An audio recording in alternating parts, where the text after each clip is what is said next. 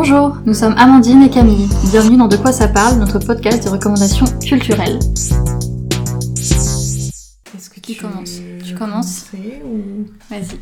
Ah oui, tu, tu l'as vu J'ai lu il y a longtemps, mais. Bah ouais, ouais. Alors, j'ai pas terminé encore parce que j'avance pas, parce que je... Je lis trois trucs en même temps. Enfin, c'est forcément le Ouais. bordel, quoi. Donc, ça avance moins vite. Mais il est génial. Euh, c'est euh, Falalala de Émilie Chazeran, qui avait écrit euh, La, La Fourmi Rouge Rouge, qui aussi, est que trop j'avais bien. lu, qui était... C'est vraiment trop bien. On peut en parler un peu aussi, d'ailleurs. hein, Je sais pas. Ouais, je me- enfin, j'ai lu il y a un petit moment, mais de ce que je me souviens, c'est une jeune fille, je crois qu'elle est au lycée, ou Oui, enfin. qui s'appelle il Vania commence au lycée, Strudel, si je me trompe pas Ouais. de tête. euh, qui a un strabisme, Oui. je m'en souviens, et son père, il est. euh, ah, je sais plus comment ça s'appelle. Il a un métier vraiment chelou et très peu commun. Oui. Ah mince, je l'ai plus non plus. Et donc euh, oui, forcément, elle est un petit peu euh, raillée du fait de, sa... de ces différences-là. C'est ça. Et euh, donc elle est avec euh, son meilleur copain depuis, depuis toujours, qui habite dans le même immeuble qu'elle. Et bah, à l'arrivée du lycée, lui, il va un petit peu plus s'intéresser aux filles et il va notamment se mettre en couple, il me semble, avec son ennemi juré, si je me souviens bien. Et donc du coup, bah, ça va quand même euh, changer pas mal de choses euh, bah, pour elle, qui se retrouve un petit peu euh, toute seule et délaissée. Et c'est tout, enfin tous les changements, euh, ouais, quand elle arrive au lycée. euh, et c'est tellement drôle. C'est pour moi, c'est un peu dans la même vibe que les petites reines de Clémentine Beauvais. Ouais. Ils sont vraiment, euh, enfin, c'est un des livres les plus drôles que j'ai lu en litté jeunesse pour le coup. Mais ouais, j'aime beaucoup ce qu'elle fait, Émilie Chazan. est, est top en plus, Ouais. ça se lit facilement, Mm. c'est fluide. Euh, du coup, j'ai retrouvé son père est taxidermiste. Voilà. Voilà. c'est vrai qu'on en Donc ça ajoute aussi du coup au Mhm. fait qu'elle soit un peu, euh, enfin, un peu moquée, etc. euh, Ce qui est enfin, Oui, parce que je forcément crois que son père la dépose père. à euh, l'école avec la voiture ah ouais. du travail en plus, donc euh, c'est... Je, je sais plus à quoi elle ressemble. Mm. Et je sais qu'il y a une histoire aussi très importante avec sa mère. Elle raconte à tout le monde que Mm. sa mère, elle est morte, il me semble. Oui, euh, elle dit que sa mère est morte lorsqu'elle avait 8 ans. Alors que ce n'est pas tout. Ouais. Ce n'est vraiment pas ça, mais je sais plus exactement euh, ce qui se passe avec sa mère, mais je sais qu'il y a toute une histoire euh, avec elle, mais qui est vraiment trop bien pour le coup. C'est un super roman. euh. Bah, ça aborde plein de sujets. C'est Mm. l'univers bah, des ados un peu impitoyable. Ça parle bah, de différence, Mm. d'harcèlement, traumatisme affectif, parce que je crois qu'il y a un truc ouais, effectivement avec sa mère hein, ouais. là-dessus. hein. Enfin, voilà, il y a- Mais, mais c'est très fun et très bien Ouais, c'est vraiment comme les l'humour reines et- pour le coup. Mm. Enfin, si vous avez jamais lu vraiment, euh, lisez-le. C'est vraiment trop bien parce que c'est pareil, ça parle de questions de harcèlement. euh, c'est au collège, il me semble, les petites reines par contre. Mais pas mal aussi, aussi des, hum, des réseaux sociaux. Mais, mais sur un ton euh, super drôle. euh, et c'est vraiment bien fait. Et donc là, Falala, c'est dans la même euh, veine. Ouais, très Euh, drôle aussi. Très drôle aussi. Euh, tu m'avais dit de le lire à Noël. J'ai jamais eu le temps Ouais, de parce le lire que c'est quand même vraiment une ambiance de Noël pour le coup dans le, clair, dans clair. le roman, quoi. Maintenant que j'ai avancé, je me rends bien compte que oui, effectivement, à Noël, ça aurait été vachement bien.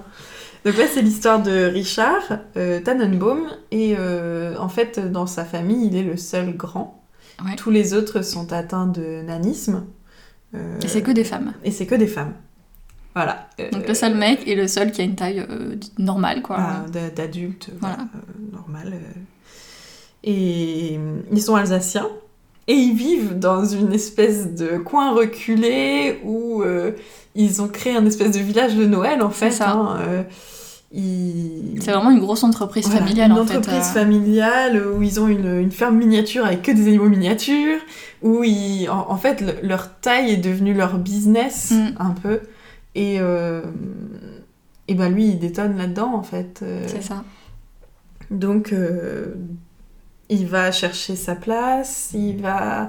C'est un peu difficile, il a une, une cousine qui lui a... euh, qui lui a proposé d'aller dans un espèce de groupe de soutien Mm. de personnes qui sont entourées de, de personnes soit malades, soit... avec- enfin, pour échanger ensemble. Ouais. C'est pas des groupes, je dirais, d'aidants, mais je sais que ça, ça existe. Mhm. Les, les personnes qui aident des personnes en, en difficulté ou qui sont époux de personnes malades, Ah ouais. etc., ils peuvent faire des groupes, mais c'est pas vraiment ça. Mais ça s'en approche un peu. Mm.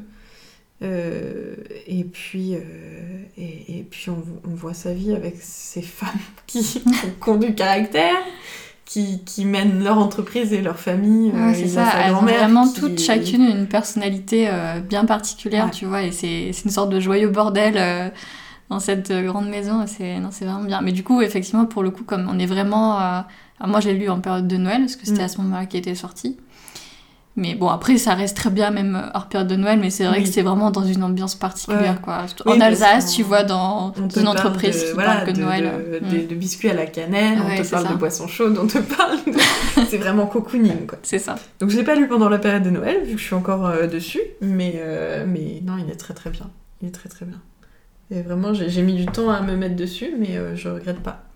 De toute façon, c'est Sarbacane, euh, on aime bien leur, euh, leur roman aussi. Ouais, ils ont une super collection de... Il est... C'est un roman Pépix, je pense. Euh, oui, oui, oui, je crois. Il est caché parce que c'est de la Euh, non, c'est pas, euh, c'est pas Pépix. Je confonds Pépix. C'est les, les romans pour les plus jeunes. C'est pas X-Prime Voilà, Exprime. Pépix, c'est les- leur collection de romans pour les un petit peu plus jeunes, pour les Mhm. 9-10 ans, Puis qui après, sont très bien aussi. Exprime. Et Exprime, voilà, Mm, mm, mm. qui est trop bien comme collection. Ils font vraiment des trucs super. Ouais, ouais. Voilà, c'était le premier coup de cœur sur lequel je suis encore.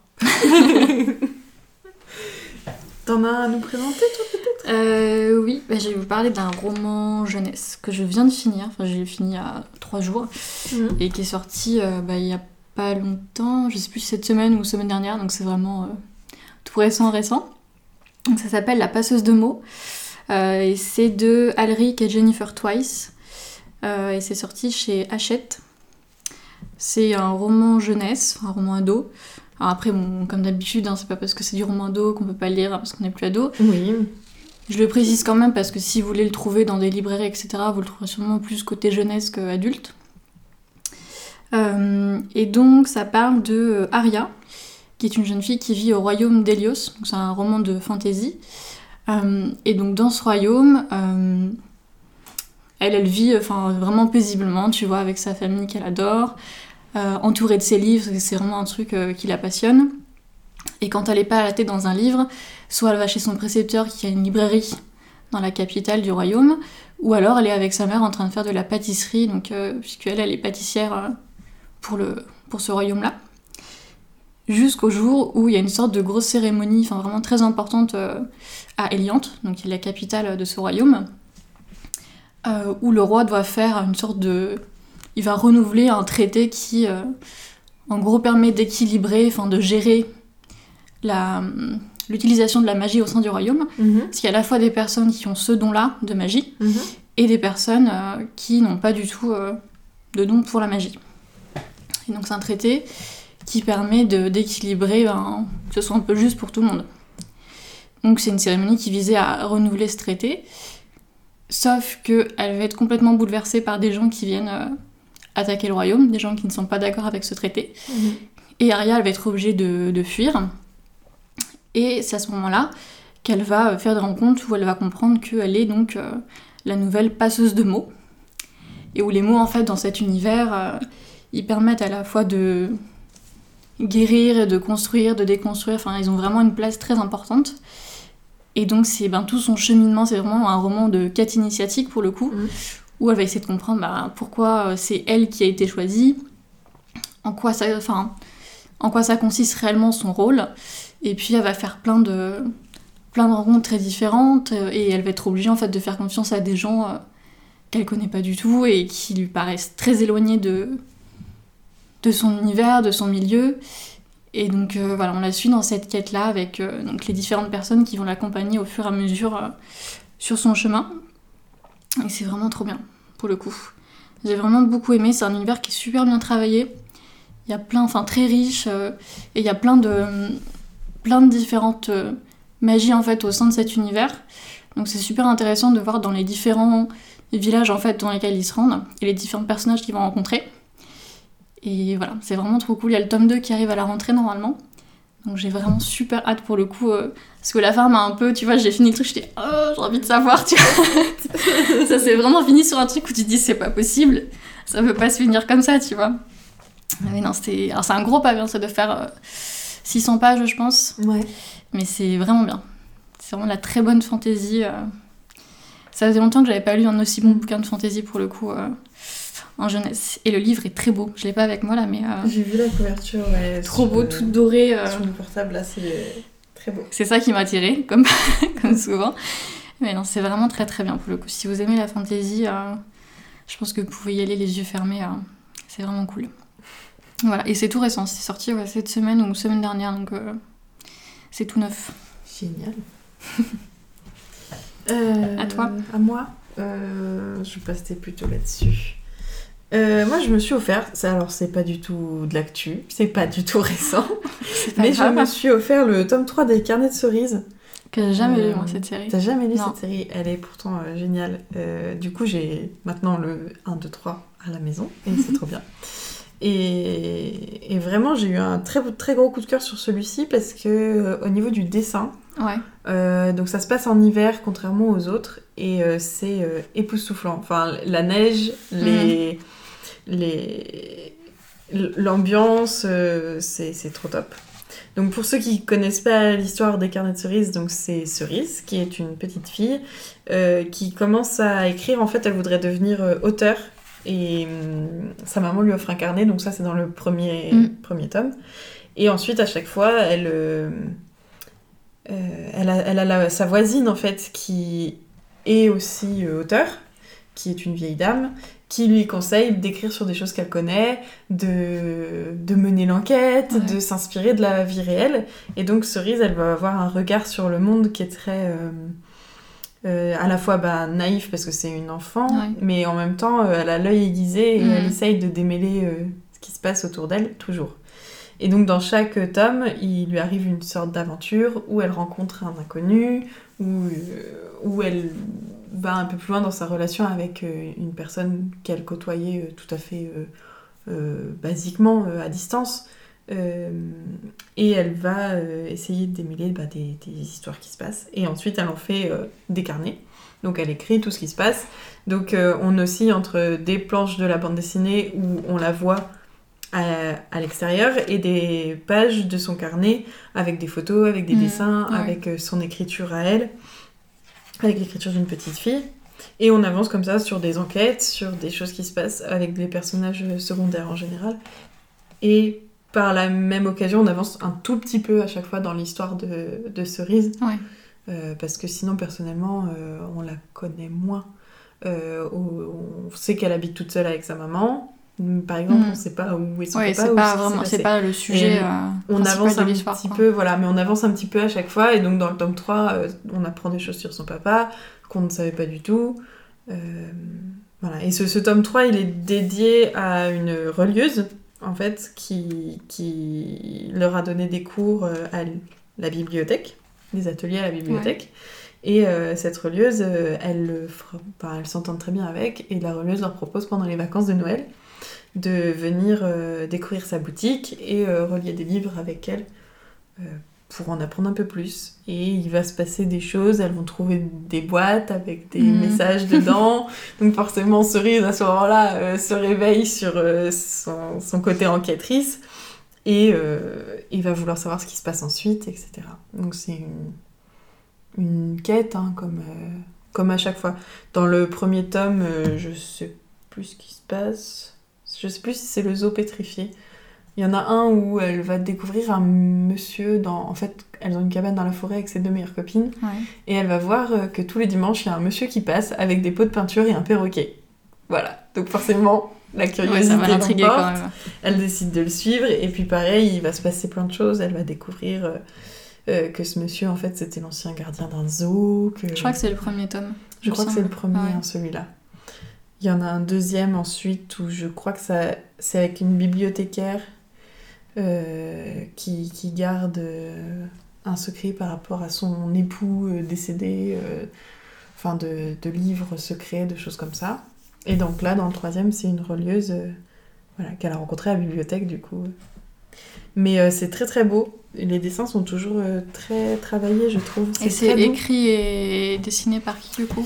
Alors, c'est Jory Chamblin et Aurélie Néré qui travaillent ensemble. Ça fait partie des collections Métamorphose euh, chez, je- chez les éditions Soleil, comme d'habitude. sur Métamorphose.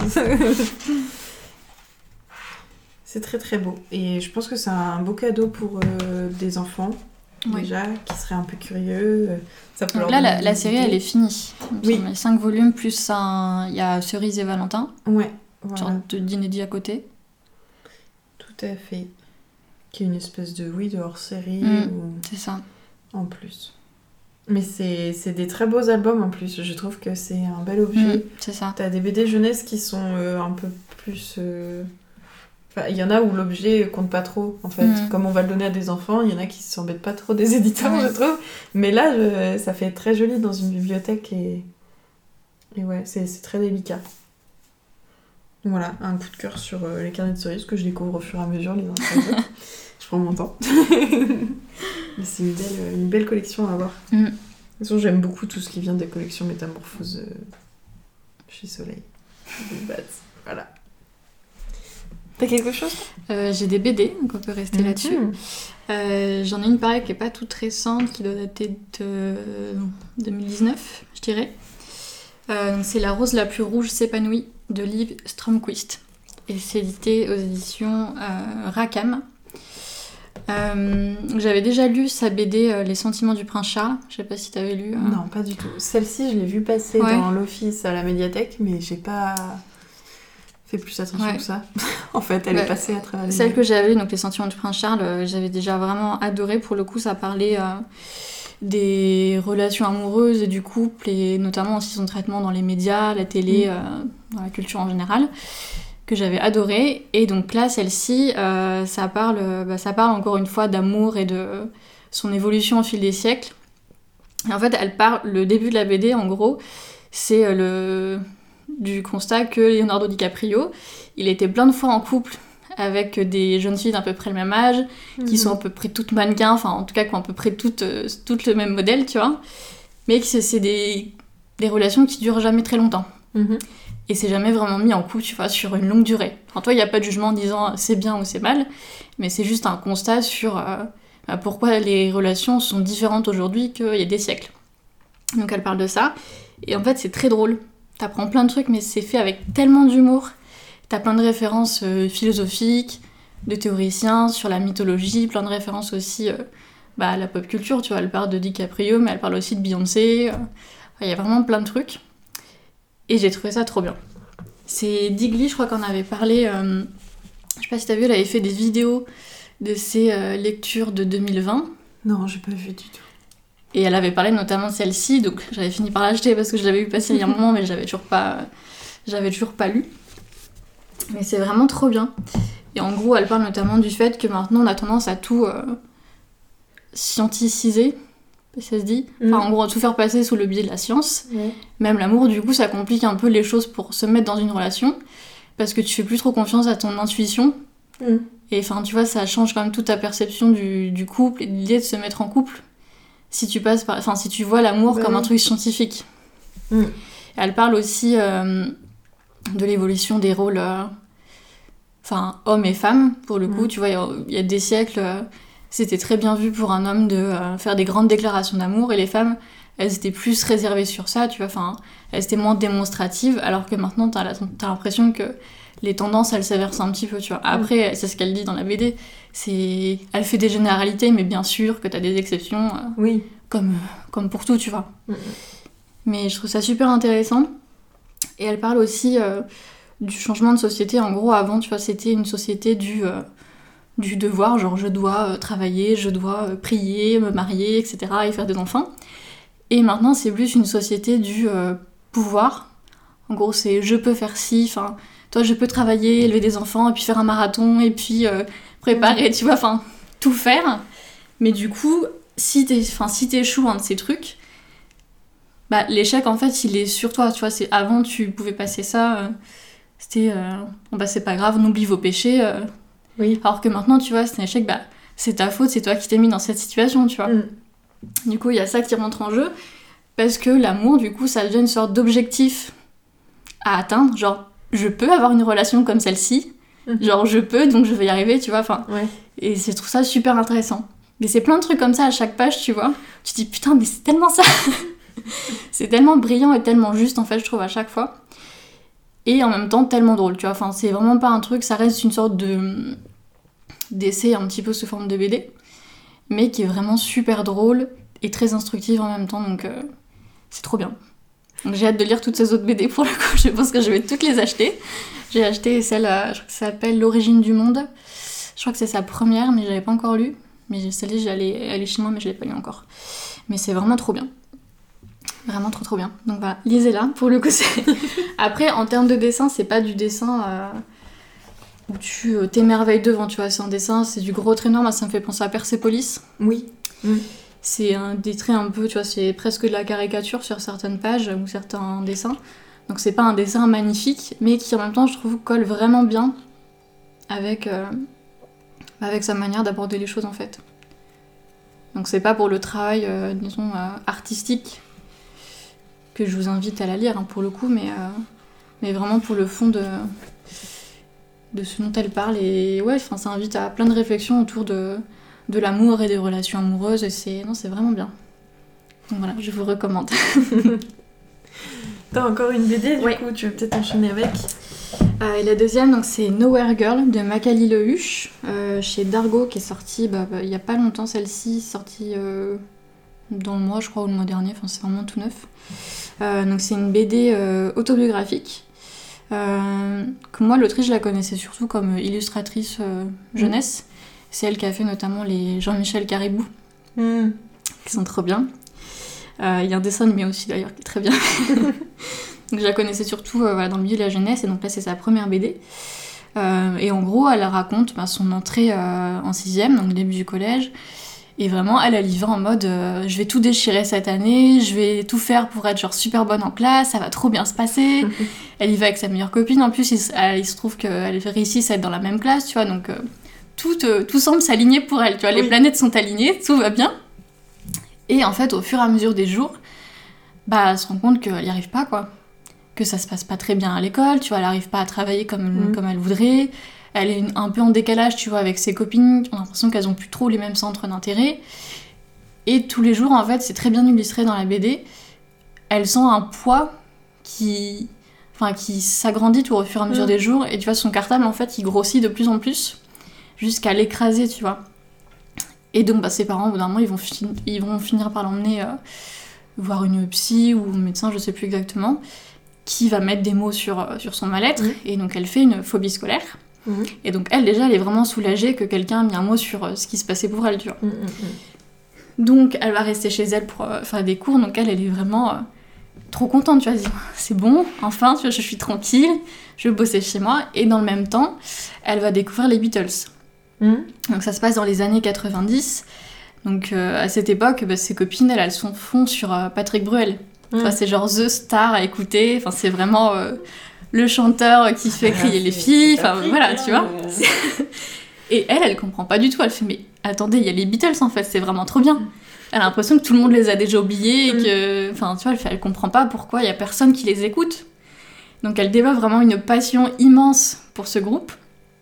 Donc elle va acheter euh, tout ce qu'elle peut acheter sur eux. Il y a une page notamment, tu la vois sur son bureau, c'est genre vraiment une sorte de temple dédié aux Beatles. Il y en a partout sur les murs, sur le bureau, par terre. Enfin, et puis elle est habillée, tu sais, un peu une sorte de hippie, euh, bah, vraiment pour coller à l'ambiance du groupe, tu vois. Et ce que j'adore, c'est que quand elle parle des Beatles, des Beatles dans la BD, c'est des pages qui deviennent tout de suite euh, très colorées. Parce que le reste, en fait, c'est du trait noir avec un peu de, peu de rose par-ci par-là. Et du coup, t'as des couleurs vraiment, enfin, toutes les couleurs de l'arc-en-ciel euh, dès qu'elle euh, dès qu'elle parle du groupe. Et c'est comme si elle était plongée dans une sorte de transe, de rêverie, tu vois. Mm. C'est vraiment une sorte de moment où elle est- dans sa bulle. Et c'est très bien signifié du coup par toutes ces couleurs. Et euh, donc ouais, elle développe cette passion-là en même temps que quand elle est euh, chez elle euh, pour faire ses études. Et c'est ce qui va l'amener aussi, tu vois, un petit peu, bah pas à se reconstruire, mais à aller mieux aussi, Mm. tu vois. Et envisager aussi de bah, d'aller de l'avant et de d'essayer de, de voir si elle peut ou non, tu vois, retourner après à l'école. euh. Et voilà, donc c'est ça parle très bien de cette phobie scolaire et en même temps juste de de ton entrée au collège où euh, toi t'as un petit peu la boule au ventre le dimanche soir, euh, la veille de la rentrée t'as un peu peur, tu sais qu'il y a des choses qui vont changer, enfin... Toi au début elle aimerait bien que sa sœur qui est au lycée, euh, elle fasse un petit bout de chemin avec elle pour aller jusque dans le collège parce que même si elle est sa meilleure copine, elle est pas trop sûre, tu vois. Et euh, donc non, ça aborde très bien toute cette période un peu bizarre euh, de première année au collège où tu essaies de trouver un peu ta place et que et tu dois faire face à plein de changements. euh. Voilà, donc non, c'est vraiment trop trop bien. Et puis pour le coup, si vous avez écouté, vous avez écouté, vous écoutez encore les Beatles, pour le coup, il y a plein de références trop cool à plein de leurs chansons.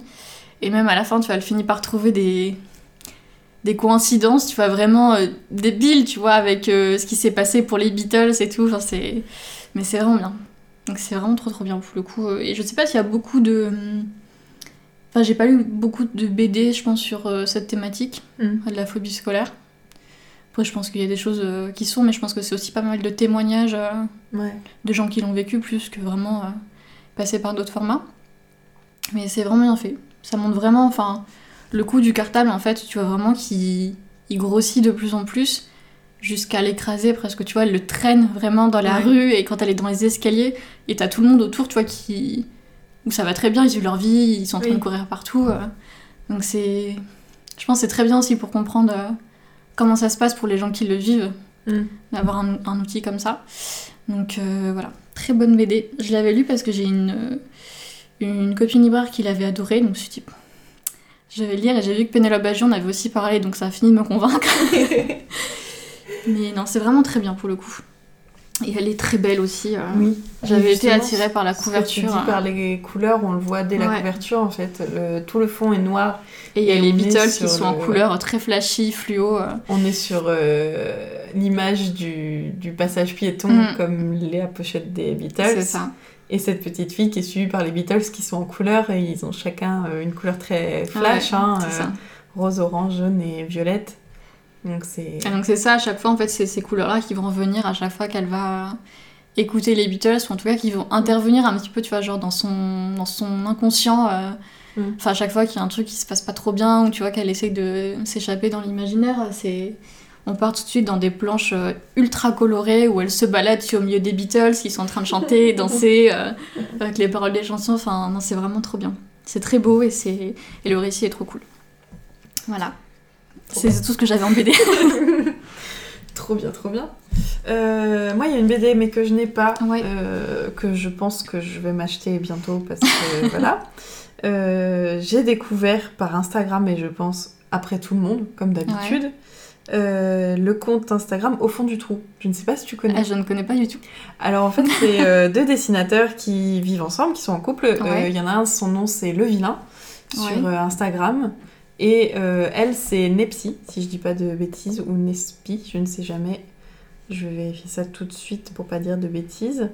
Et voilà, ils ont, ils ont créé un, un compte Instagram qui s'appelle Au fond du trou quand ils ont acheté leur maison, qui est une maison troglodyte.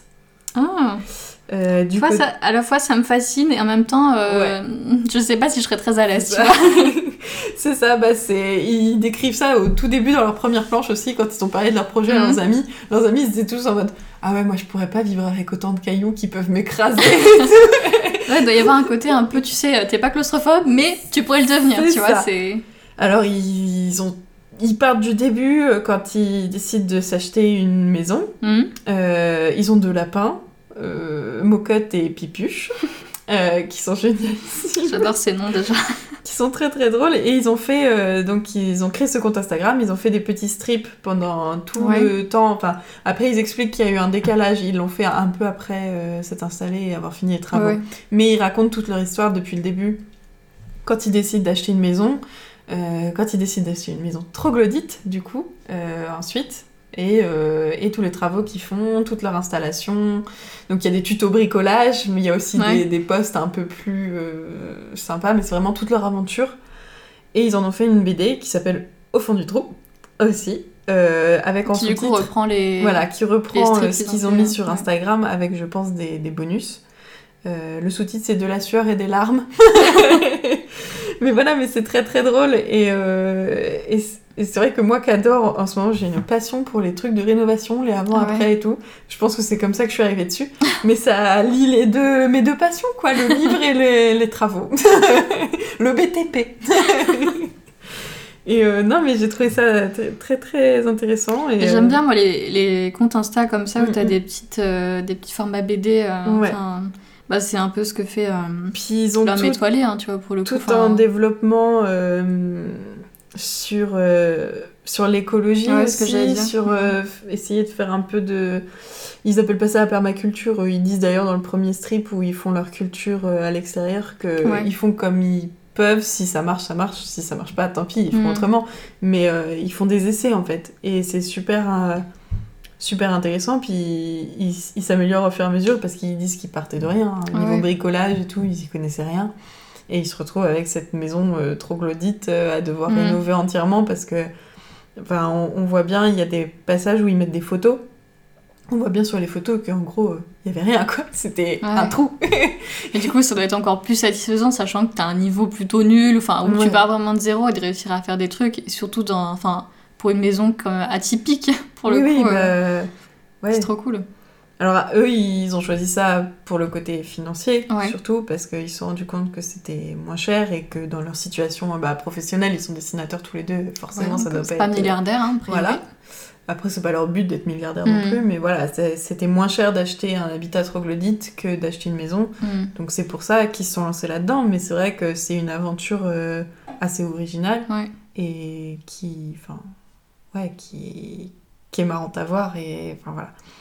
Donc on avance avec eux, hein, on part vraiment de, euh, ils visitent, des, ils décident d'acheter une maison, Ouais. ils en visitent. euh, on a aussi toute la partie administrative qu'on qu'on voit rarement, je trouve d'ailleurs. euh, Enfin, les gens en parlent rarement de Mm. l'argent, de l'administratif, des paperasses que tu as dû faire pour avoir ta baraque. Pourtant, Dieu sait que c'est long et que c'est ce qui prend le, le plus de temps, tu vois. Enfin, C'est ça. Donc il y a vraiment, euh, ouais, tu, tu démarres là-dessus, euh, les visites, le fait qu'ils l'ont, euh, t'as du rebondissement Mm. parce qu'ils n'ont pas leur crédit tout de suite, ils sont obligés d'aller voir une autre banque parce que leur banque leur a refusé. Et puis on, on attend avec impatience le jour où ils vont emménager dedans parce qu'ils ont gardé quand même, je, je trouve en tout cas au vu des strips euh, Instagram, qu'ils ont gardé leur appartement mm. très longtemps parce que c'était Ouais. pas habitable pendant un bon moment de travaux quand même. Et ils ont pratiquement tout fait euh, tout seuls quoi. Et ça c'est dingue. Puis en respectant, euh, voilà, comme c'est troglodyte, il faut respecter euh, la pierre, euh, il faut que ça ouais, je pense que ça, puisse, ça amène quand même pas mal, de, pas mal de contraintes après, tu Ouais. vois. Faut vraiment s'interroger Ouais, sur comment tu fais les trucs. Ils peuvent pas utiliser n'importe quel matériau. Ils ont dû. euh, la- leur plus grosse dépense en travaux qu'ils ont pas pu faire eux-mêmes, c'est une entreprise qui est venue pour stabiliser la, la pierre de leur plafond en fait. Mhm. Euh, tout au fond de la, de la grotte, ils avaient une veine argileuse qu'ils ont dû euh, boucher. Ils ont dû planter des énormes clous géants dans leur plafond pour stabiliser les différentes strates de pierre. Enfin, c'est des trucs énormes en fait à voir et à expliquer. je trouve qu'ils s'en sortent super bien. Puis ils font des petits tutos, euh, euh, te parlent un petit peu de leur quotidien dedans.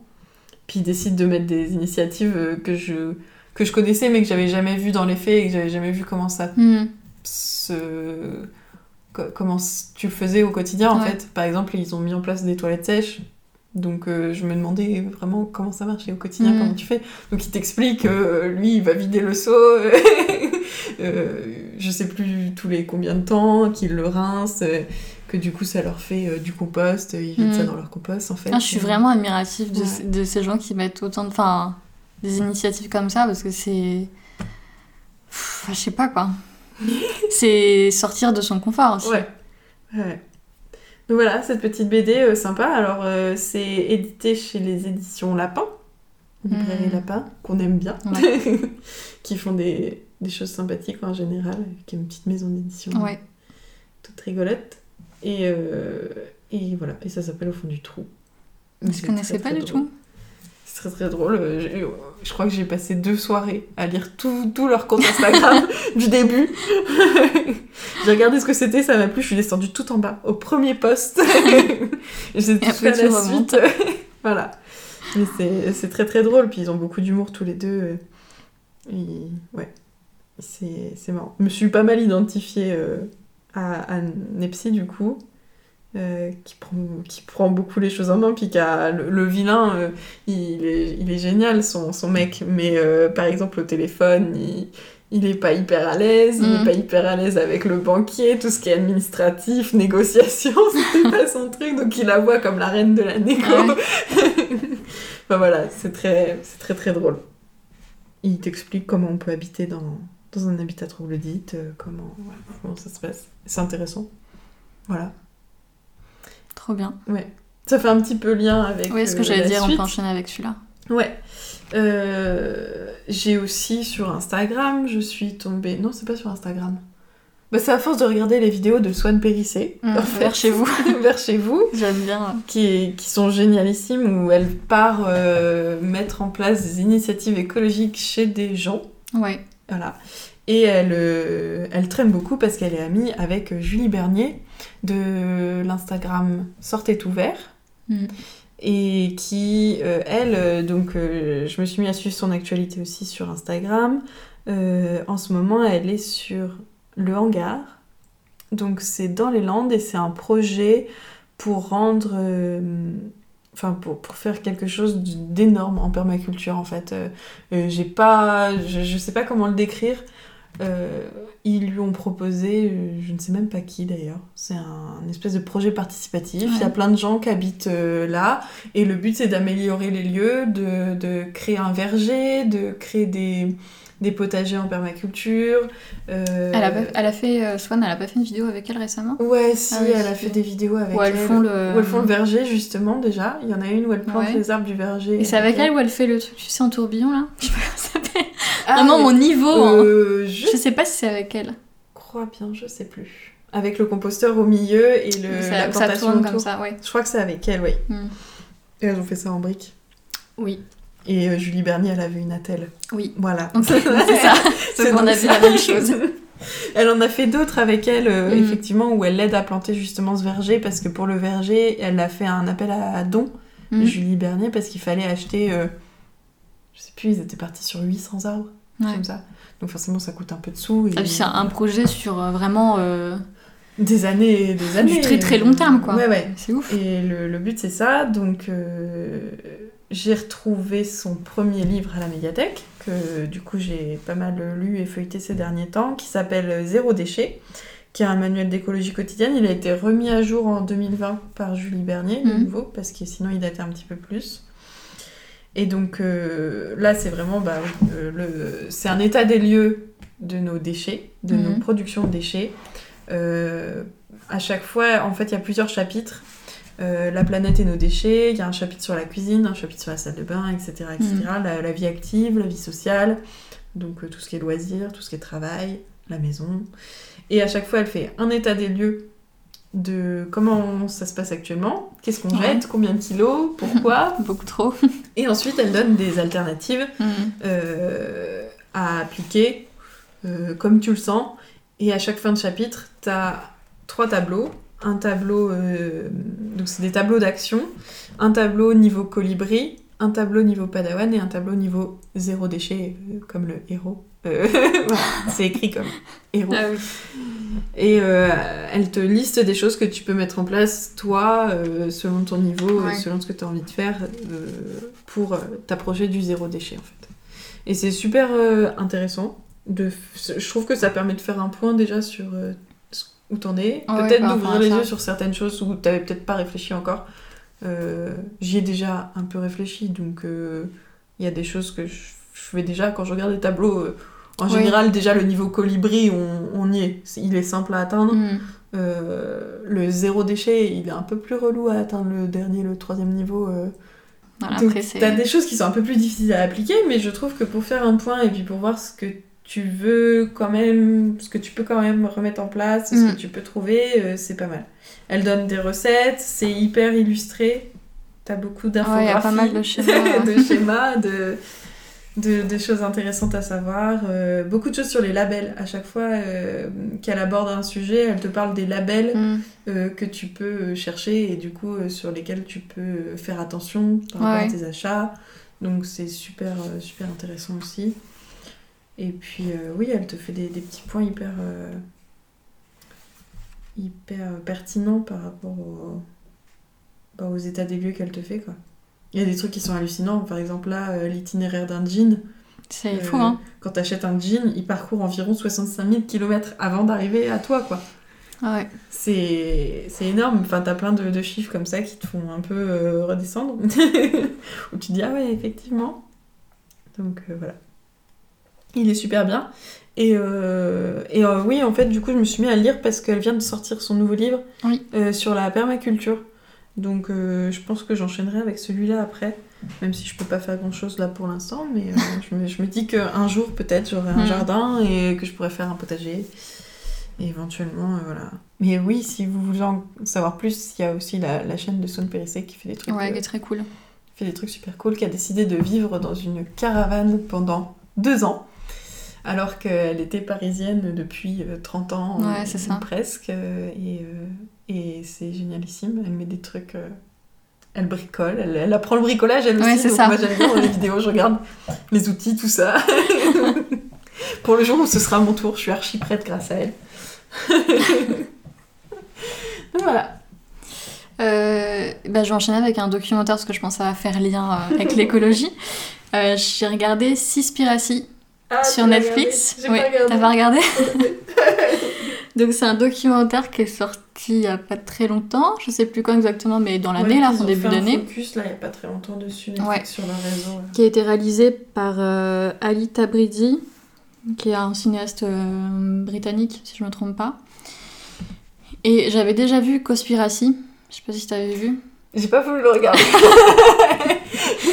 qui, l'a- qui parlait de donc un documentaire euh, qui était sorti euh, 2014, donc ça date un petit peu, mais qui, qui en gros parlait de l'impact de l'élevage intensif sur l'environnement, qui est énorme. si vous ne le saviez pas encore, je vous le dis. J'avais trop peur de voir des, des scènes. Bah, moi, je l'ai regardé euh, à peu près au même moment où je suis devenue végétarienne, Oui. et ça m'a confortée dans l'idée de Oui. devenir végétarienne. Oui. Après, même sans euh, devenir végétarien, etc., je pense que c'est- toujours des bons documentaires à regarder bah, pour oui, comprendre totalement. le monde dans lequel on vit et Je suis pas végétarienne, mais, Voilà, ça, mais- on s'en approche petit à petit parce Ouais. que la viande, euh, enfin, déjà ça coûte cher. c'est ça. Figurez-vous que déjà ça Euh, coûte ça cher. coûte cher. Quand tu veux pas manger des trucs trop dégueulasses, tu vois, je veux dire, euh, Et... ça a un coût. Et puis plus ça va, plus on goûte euh, les, les, les steaks veggie, euh, les nuggets Ça, en veggie, les Toi, je me dis, euh, maintenant, on a vraiment de la chance Ouais. quand on veut transitionner vers un autre Ah bah oui. mode d'alimentation. Parce qu'il y a tellement de- d'alternatives, en fait, Mm, mm, qui mm. sont super bonnes en plus, tu vois. Alors qu'il y a 10 ans, Mm. je sais pas si j'aurais réussi à devenir euh, ne serait-ce que végétarienne, tu vois. Oui, c'est ça, ça devait Donc quand je vois qu'il y a des gens qui sont véganes depuis genre 20 ans, je me dis, putain, mais chapeau Ouais.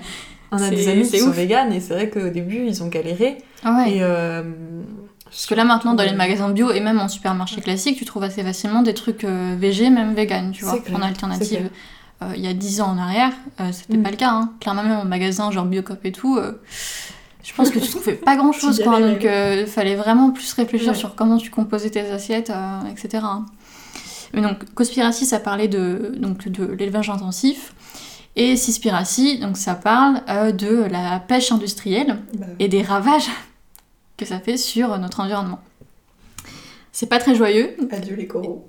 clairement. Non, mais c'est terrible. Bah oui. hein. Enfin, il y a vraiment des trucs, c'est c'est aberrant. Donc, ça parle donc, de l'impact de l'humain sur euh, la, la vie marine.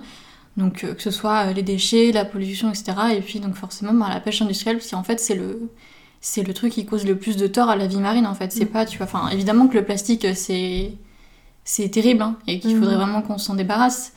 Mais je veux dire c'est pas parce qu'on arrête de- d'utiliser des pailles en plastique que tout va se résoudre. Le plus gros problème là c'est qu'on est en train de vider les océans. Mm. que c'est pas tellement une bonne nouvelle. Et ils expliquent très bien dans le documentaire qu'en gros si les océans meurent et ben nous aussi. Donc euh, qu'il faudrait quand même se soucier un petit peu plus euh, Mm. de les protéger. Et, euh, et ce que j'aime bien, c'est qu'ils vont voir en fait, tu sais, des, des organisations euh, écologiques, en tout cas qui se qui revendiquent défendre l'environnement, etc., notamment autour de l'usage du plastique. Et dès que tu abordes un petit peu la consommation du poisson, est-ce que toi, il faudrait pas dire sur votre site que ça serait bien de réduire, enfin, ne serait-ce que de réduire en fait Oui. notre consommation de poisson? Ils sont là, ils font non, mais et tu sais, ils coupent les caméras des fois sur certains trucs. Ah oui. Je fais, mais c'est terrible en fait. T'as l'impression que c'est juste un truc de façade pour faire euh, genre euh, on est pour l'environnement, c'est cool, tout va bien. Mhm. Alors qu'en fait, euh, pas du tout, tu vois. Et euh, tu parlais des labels tout à l'heure. Mm. Bah là, ils en parlent aussi dans le documentaire. Euh, notamment pour. euh, T'as des labels qui existent.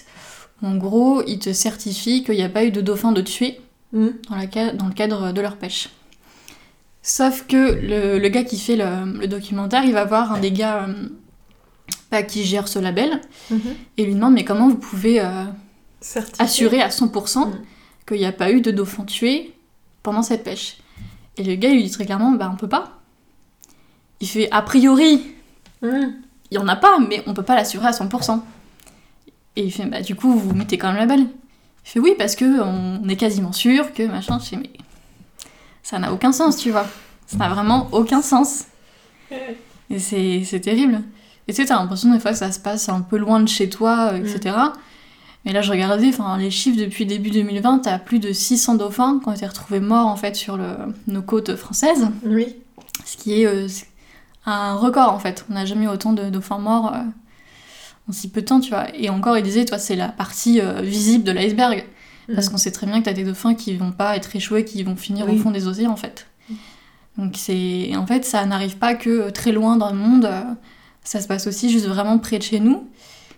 Et donc tu vois, je me dis tout le monde a l'air un peu attristé quand tu vois des dauphins sur une plage parce que bon bah Oui, le dauphin. c'est voilà, tu vois, en plus c'est une image voilà euh, d'animal euh, beau et voilà. Qui... et très joueur etc Mhm. très proche de l'homme. Donc je pense que tu vois quand les gens ils sont sur une plage et qu'ils croient ça bon ça faire un petit Mm. coup, mais j'ai pas l'impression que ça percute vraiment tu vois, euh, enfin qu'ils font pas lien avec la pêche parce que c'est ça qui est responsable de, de leur mort. hein. C'est Mhm. C'est des comment on appelle ça c'est les, hum, les prises accessoires. Mm. C'est tous les poissons qui euh, qui sont pas visés techniquement par les filets de pêche, Mm.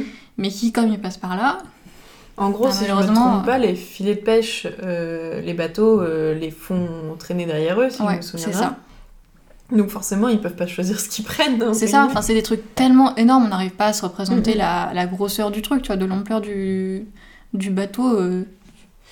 Donc forcément, t'as des filets qui sont énormes, et euh, du coup, en fonction de la maille du filet, tu vois, bah, t'as forcément des poissons qui se prennent dedans, et c'est comme ça que t'arrives à des espèces qui sont en voie d'extinction en fait. Mhm. Je sais plus comment ça s'appelle, mais un- une sorte de, bah, de dauphin, mais tout petit, tu vois, euh, Mhm. au Mexique, il me semble. Euh, bah pareil, qui, malheureusement, à cause de, de la pêche industrielle, tu vois, il doit y en rester, euh, je crois qu'il en restait genre 6. Il n'y a pas très longtemps. Donc t'as le... T'as des bateaux de Sea Shepherd, qui est une organisation à- qui défend les océans depuis euh, Mm. hyper longtemps, qui patrouille, tu vois, dans cette zone pour essayer de, bah, de faire partir les... Donc c'est beaucoup de navires... euh, C'est pas beaucoup de gros pêcheurs industriels, tu vois, mais c'est beaucoup Mm. de... pour du trafic, ce genre de choses. Donc ils essayent de défendre ça, mais tu vois, enfin, si t'as deux bateaux euh, pour défendre euh, tous les océans, enfin, c'est pas possible, en fait. Donc, euh, donc ouais, c'est pas, très... pas très joyeux, tu vois, mais... euh, mais en même temps, je pense que c'est quand même super important qu'on ait des documentaires comme ça. euh, Mm. et, où, et pourtant, tu vois, je suis quand même vraiment sensibilisée sur ces questions depuis un petit moment, mais t'apprends quand même pas mal de choses. Et Je trouve que Netflix font des beaux documentaires Ouais. sur toutes ces thématiques-là. Mm. Moi, je me souviens de Notre Planète aussi, qui était à la base un Ouais. documentaire qui faisait plutôt des belles images. Mm. Sauf que quand tu écoutes bien le texte et que tu regardes bien, euh, c'est écologique aussi et c'est voilà, ils te disent que bah Mm. là vous voyez l'ours blanc euh, sur la banquise, ah oui il est joli, oui bah il va s'éteindre. en fait, il n'y a jamais eu, y a jamais eu autant d'espèces en voie d'extinction, tu vois. Mm. À l'heure actuelle, enfin, je sais pas, moi, ça me paraît tellement dingue. T'imagines que ça se trouve dans 20 ans, euh, de- bah, les enfants, ils verront, enfin, ils sauront même pas ce que c'est qu'un dauphin ou genre un tigre, euh, j'en sais rien, tu vois. Ouais. Enfin, euh, je sais pas, tu vois, c'est comme nous, les dinosaures, on les a jamais connus, mais bon, c'est des siècles et des siècles. Là, en l'espace de 20 ans, ils pourraient ne jamais voir, euh, ou même euh, en image, tu vois, parce que les voir dans des eaux, moi, je suis pas... Pour pas un truc pour, euh, tu vois, mais ne serait de se dire, bah, ils vivent pas Mm. sur cette planète, enfin, ils sont plus là. oui. Ça, en si peu de temps, en fait. Et je comprends pas que ça... Enfin, j'ai pas l'impression y ait- que tout le monde ait compris l'ampleur de ce qui est en train de se passer, tu vois. Donc c'est un peu... euh, c'est À la fois, je pense que c'est un truc qui désespère un peu, Mm. mais je pense qu'il faut aussi que ce soit un moteur, tu vois, pour, euh, pour prendre des initiatives et faire ce qu'il faut pour, euh, pour que ça aille dans le bon sens, tu vois. Mais, Mm, euh, mm, Mais regardez quand même ce documentaire. Oui, bah oui. C'est Ouais. c'est super important et il est très bien fait pour le coup. Euh, je sais pas si t'as regardé le dernier épisode de Tartine de vie. Non, Ah. non, non, non, je suis à la bourre sur, Ah, le- voilà. sur... Sur les émissions. Sur ces, émissions-là. Euh, donc Tartine de vie, c'est une émission sur YouTube de Ben Never. Mhm. Je crois qu'on en a déjà un petit peu parlé euh, dans d'autres épisodes, mais sans rentrer ouais. dans les détails. Euh, qui fait plein de trucs trop cool, globalement, sur YouTube depuis euh, un petit moment. Parce que moi, quand j'ai commencé à le suivre, sa chaîne, c'était encore Vous êtes vraiment sympa. Oui. Donc ça fait quelques temps déjà. Ouais, ouais. Euh, et donc Tartine de vie, c'est une émission où il invite des, enfin, il a des invités et puis il parle de, enfin, soit ils ont des thématiques pour les épisodes, soit c'est juste des, des discussions entre potes, enfin tu vois, juste un peu, euh, enfin entre les personnes qui l'invitent quoi en gros. Mm. Et donc là dans le dernier, c'est sur les transidentités. Euh, et donc il avait euh, invité Lexi qui tient le compte euh, Instagram Aggressively Trans, qui est très cool. Il avait invité Louis si je me trompe pas, qui était déjà venu en fait dans un épisode de son émission Entre mecs Mm. pour parler des premières fois, il me semble. Et euh, troisième, c'était Morgan, qui est, c'est un thérapeute, et en fait il fait pas mal de conférences et il enseigne euh, aux, aux médecins, aux travailleurs sociaux, etc. Enfin, tout ce qui est autour des questions de genre et comment traiter, enfin, la, les pas- la patient, patientèle, euh, voilà. charge. Mm. Parce qu'il y a encore malheureusement beaucoup de, ne serait-ce que les médecins, qui ne savent pas du tout traiter euh, correctement ces patients, Ouais, oui. ce qui est assez euh, aberrant. Mais donc il y avait ces trois invités. Ce qui est cool déjà, c'est que ben, c'est la parole des concernés, donc c'est quand même, euh, c'est comme toutes les questions de racisme en fait. À un moment donné, je pense qu'il faut écouter les gens qui sont concernés, apprendre à se taire et écouter et dire ok, d'accord, je je veux bien, je vais apprendre. Donc il y a ça. Mais il fait beaucoup, enfin, c'est très, c'est toujours des, hum, ce genre d'émission en fait, enfin, tout, ce qui, tout son contenu globalement est un peu, euh, c'est une sorte de d'espace euh, De très ouvert, de- bienveillance, et où il donne la parole aux gens plus que, plus que c'est lui qui parle. En fait, c'est beaucoup d'interviews de gens où, où il est juste là pour poser les questions et insuffler un peu le truc, tu vois. Mm. Mais c'est, euh, il donne beaucoup la parole en fait euh, Il à fait des un gens. travail de, de chroniqueur en fait. Ouais, hein, c'est de- ça. De journaliste. Dès ses- depuis ses débuts en fait, parce que les premières, euh, les premières émissions qu'il faisait, il allait à la rencontre de gens Mm. qui avaient des parcours plus ou moins, enfin, atypiques. Mm. Et il les, il les faisait parler de leur vie, de leur parcours, etc. Donc depuis euh, le début, en fait, c'est ça le motto de sa chaîne. Et donc dans ces émissions, il parle des transidentités. Et c'était super intéressant. Enfin, il parle du coup de leur, première, que- leur premier questionnement autour du, du genre, quand est-ce qu'ils ont commencé à s'y intéresser, euh, quand est-ce que eux, ils ont commencé à se poser des questions sur leur genre à eux? Mm. Euh, euh, toutes les questions sur euh, bah, où trouver des informations, ce qui est bon ou pas à apprendre, etc.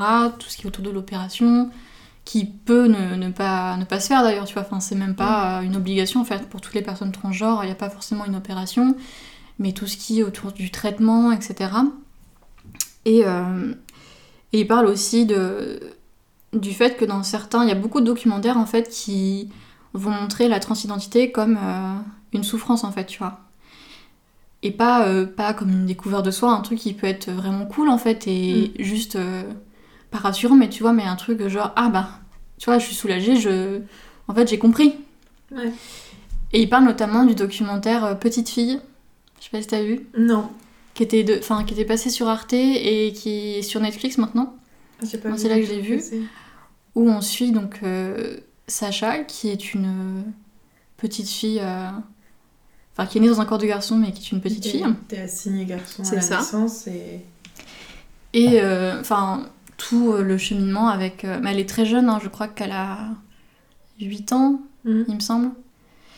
Et on voit beaucoup sa mère en fait dans le reportage. Alors, moi j'ai beaucoup aimé le reportage, mais euh, là tu vois, dans la, vi- dans la vidéo de, de Ben, ils partagés. expliquaient que ben.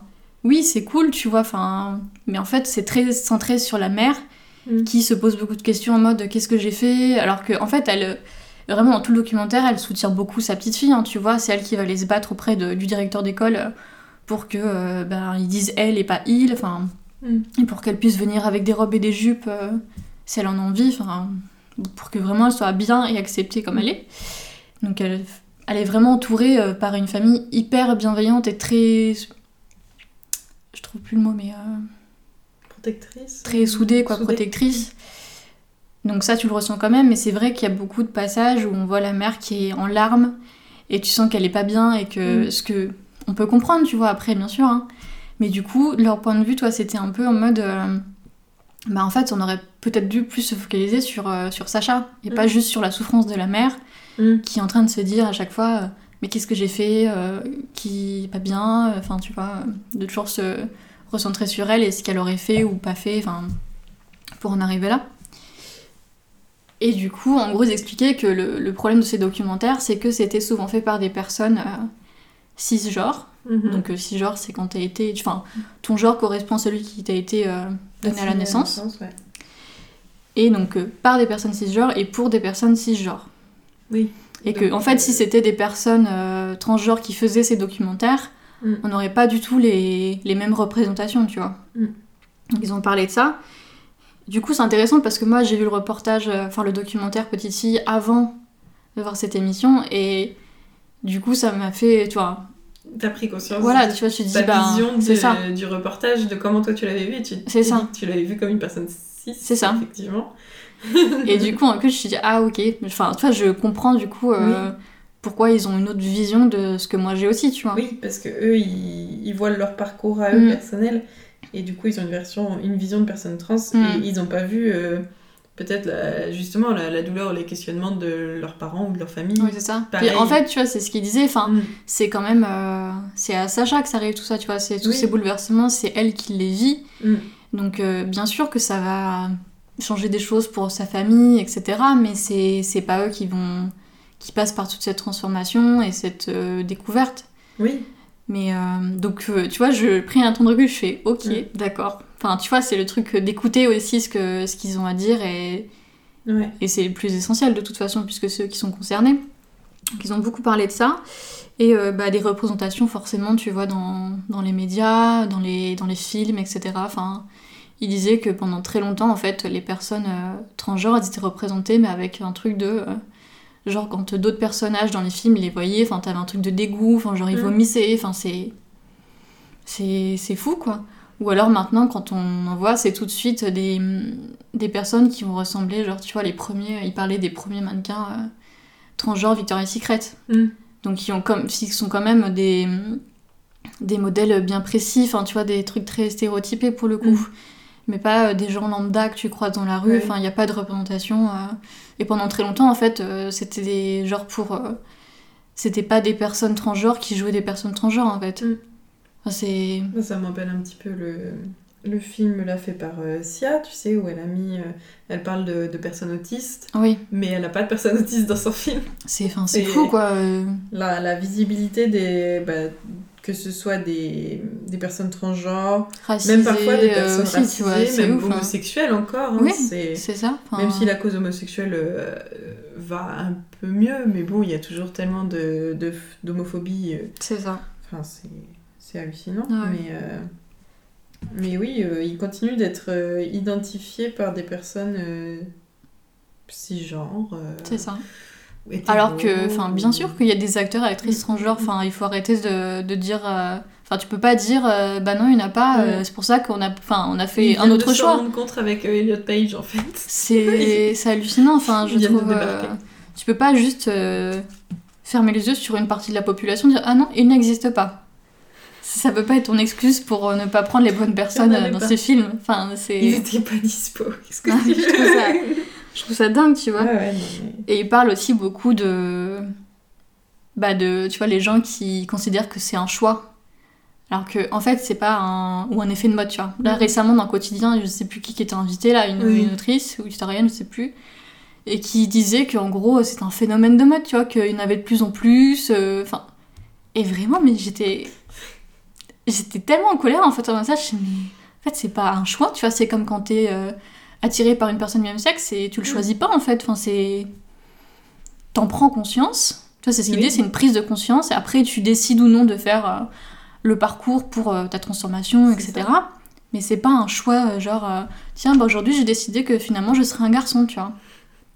C'est. Enfin. Je sais pas, ça me paraît tellement aberrant en fait. Mm. Donc ils ont beaucoup parlé de ça et puis ils ont rappelé aussi que en fait ju- jusqu'à il y a pas si longtemps tu vois c'était considéré comme une maladie en fait. Oui.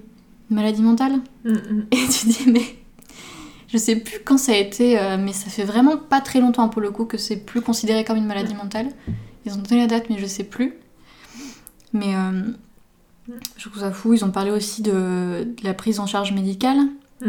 Il y a Louis notamment qui parle du fait qu'il a dû aller voir un gynéco. Et déjà, il a, eu, euh, il a dû prendre deux, trois fois un rendez-vous parce que personne voulait le prendre. Personne voulait l'examiner en fait.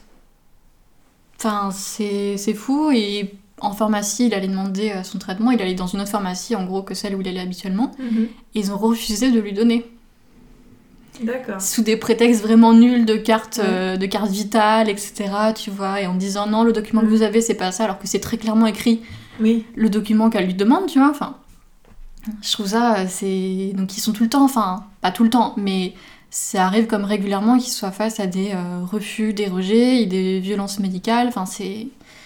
Je trouve ça euh, fou, quoi. Enfin, ils ont aussi parlé de toutes les questions auxquelles, bah, enfin, qu'il faut pas poser, en fait, tu vois, genre la question du dead name, la question de bah, quel organe, enfin, c'est quoi vos organes génitaux, tu vois. Enfin, question que tu poserais pas à une personne cis, tu vois. Tu vas pas avoir quelqu'un en disant, ah, bah, du coup, euh, est-ce que t'as un utérus ou un pénis euh, Enfin, alors que c'est complètement euh, déplacé et Mm. irrespectueux. Enfin, Mm. c'est des choses qui paraissent tellement évidentes, mais, Mm. mais qu'il faut rappeler en fait, qu'elles ont besoin de rappeler parce que elles ont ça tous les jours, tu vois. Dans leur DM, je, suis- je suis quasi sûre que c'est des trucs qui reviennent euh, Bah oui. régulièrement. Enfin, c'est. Voilà, j'ai appris plein de trucs et j'ai halluciné sur tellement de trucs, enfin, sur euh, ce à quoi ils sont confrontés, tu vois, mais euh, c'est. C'est fou, tu vois, mais après, ça faisait du bien aussi, tu vois, de voir que. Enfin, qu'ils rappellent qu'il y avait pas forc- que c'était pas forcément que des parcours super douloureux et. Mm. Voilà, tu vois, et Louis il disait, il fait bien sûr qu'il y a une sphère euh, de souffrance, tu vois, et qui, qui est dure, mais ça peut être aussi euh, un truc hyper positif. Mm. Et heureusement, tu vois, parce que si on se base que sur les documentaires qui se font, euh, c'est sûr que ça va être euh, qu'on ait une image. euh, Mais toi, il disait justement, euh, les gens ils vont voir ces documentaires et ils vont se dire, bah tu vois, ils souffrent, donc du coup ça veut dire que c'est pas normal. Alors que, enfin, toi c'est pas, Mm. c'est pas une, c'est pas une question de normalité en fait, mais. euh, Mais donc euh, voilà, je crois que ça dure une bonne heure au moins, Ouais. peut-être même un peu plus. Et c'est trop bien. longs, Entertainment Ouais. Je pense que vous pouvez les voir, enfin les écouter aussi sur Spotify. Enfin, Spotify c'est sûr, peut-être Apple Podcast, je sais Ouais. plus. Mais sinon c'est dispo sur sa chaîne euh, donc gratuitement sur. YouTube. Sur YouTube. Et c'est euh, c'est trop bien. Et là j'ai vu que donc, les trois invités avaient refait un live euh, Instagram hier ou avant-hier. Que j'ai regardé ce matin parce que j'ai pas eu le temps de le voir en live. Et qui était très intéressant aussi. Ils ont répondu à pas mal de questions des gens aussi. euh, ils sont revenus sur des points qu'ils avaient abordés Mm. pendant l'émission. Mais donc, non, vraiment, si vous avez l'occasion, allez regarder ou écouter. C'est très cool. Et on apprend plein de trucs. Et puis, comme je disais tout à l'heure, en fait, c'est très important d'apprendre à se taire et écouter. Tu vois Et dans le live, ils ont parlé de la question des, des alliés, de comment être un, Un bon allié, tu vois. Mm. Et il disait, bah voilà, d'écouter. Et puis en fait, par contre, ne pas attendre que ce soit toujours eux qui euh, soient euh, pédagogues avec nous, qu'il fallait aussi un peu Mm. se renseigner. Tu vois, ils reçoivent des questions sur euh, quels sont les effets de la testostérone. Bon, bah, ce qu'il disait, tu, peux, tu prends Google, tu tapes, et puis euh, voilà, tu, tu les as, quoi. Enfin, c'est- il y a quand même des trucs assez basiques euh, que tu peux rechercher toi-même, tu vois. Donc, euh, donc voilà, c'était très bien. C'était vraiment très très cool. On a de quoi apprendre plein de choses. euh, C'est ça. ce- ce- ce- cet épisode, euh, on, on s'est beaucoup euh, documenté. C'est ça. Je crois que c'est le premier où on a autant justement de, de documentaires et de. Oui, c'est vrai, parce que même la une des BD, c'est un peu ça. Donc, euh, Ouais, ouais, ouais. J'adore, j'adore les plein de thèmes documentaires. Donc. Sur plein de thèmes différents. ouais. Et bah, c'était bien cool.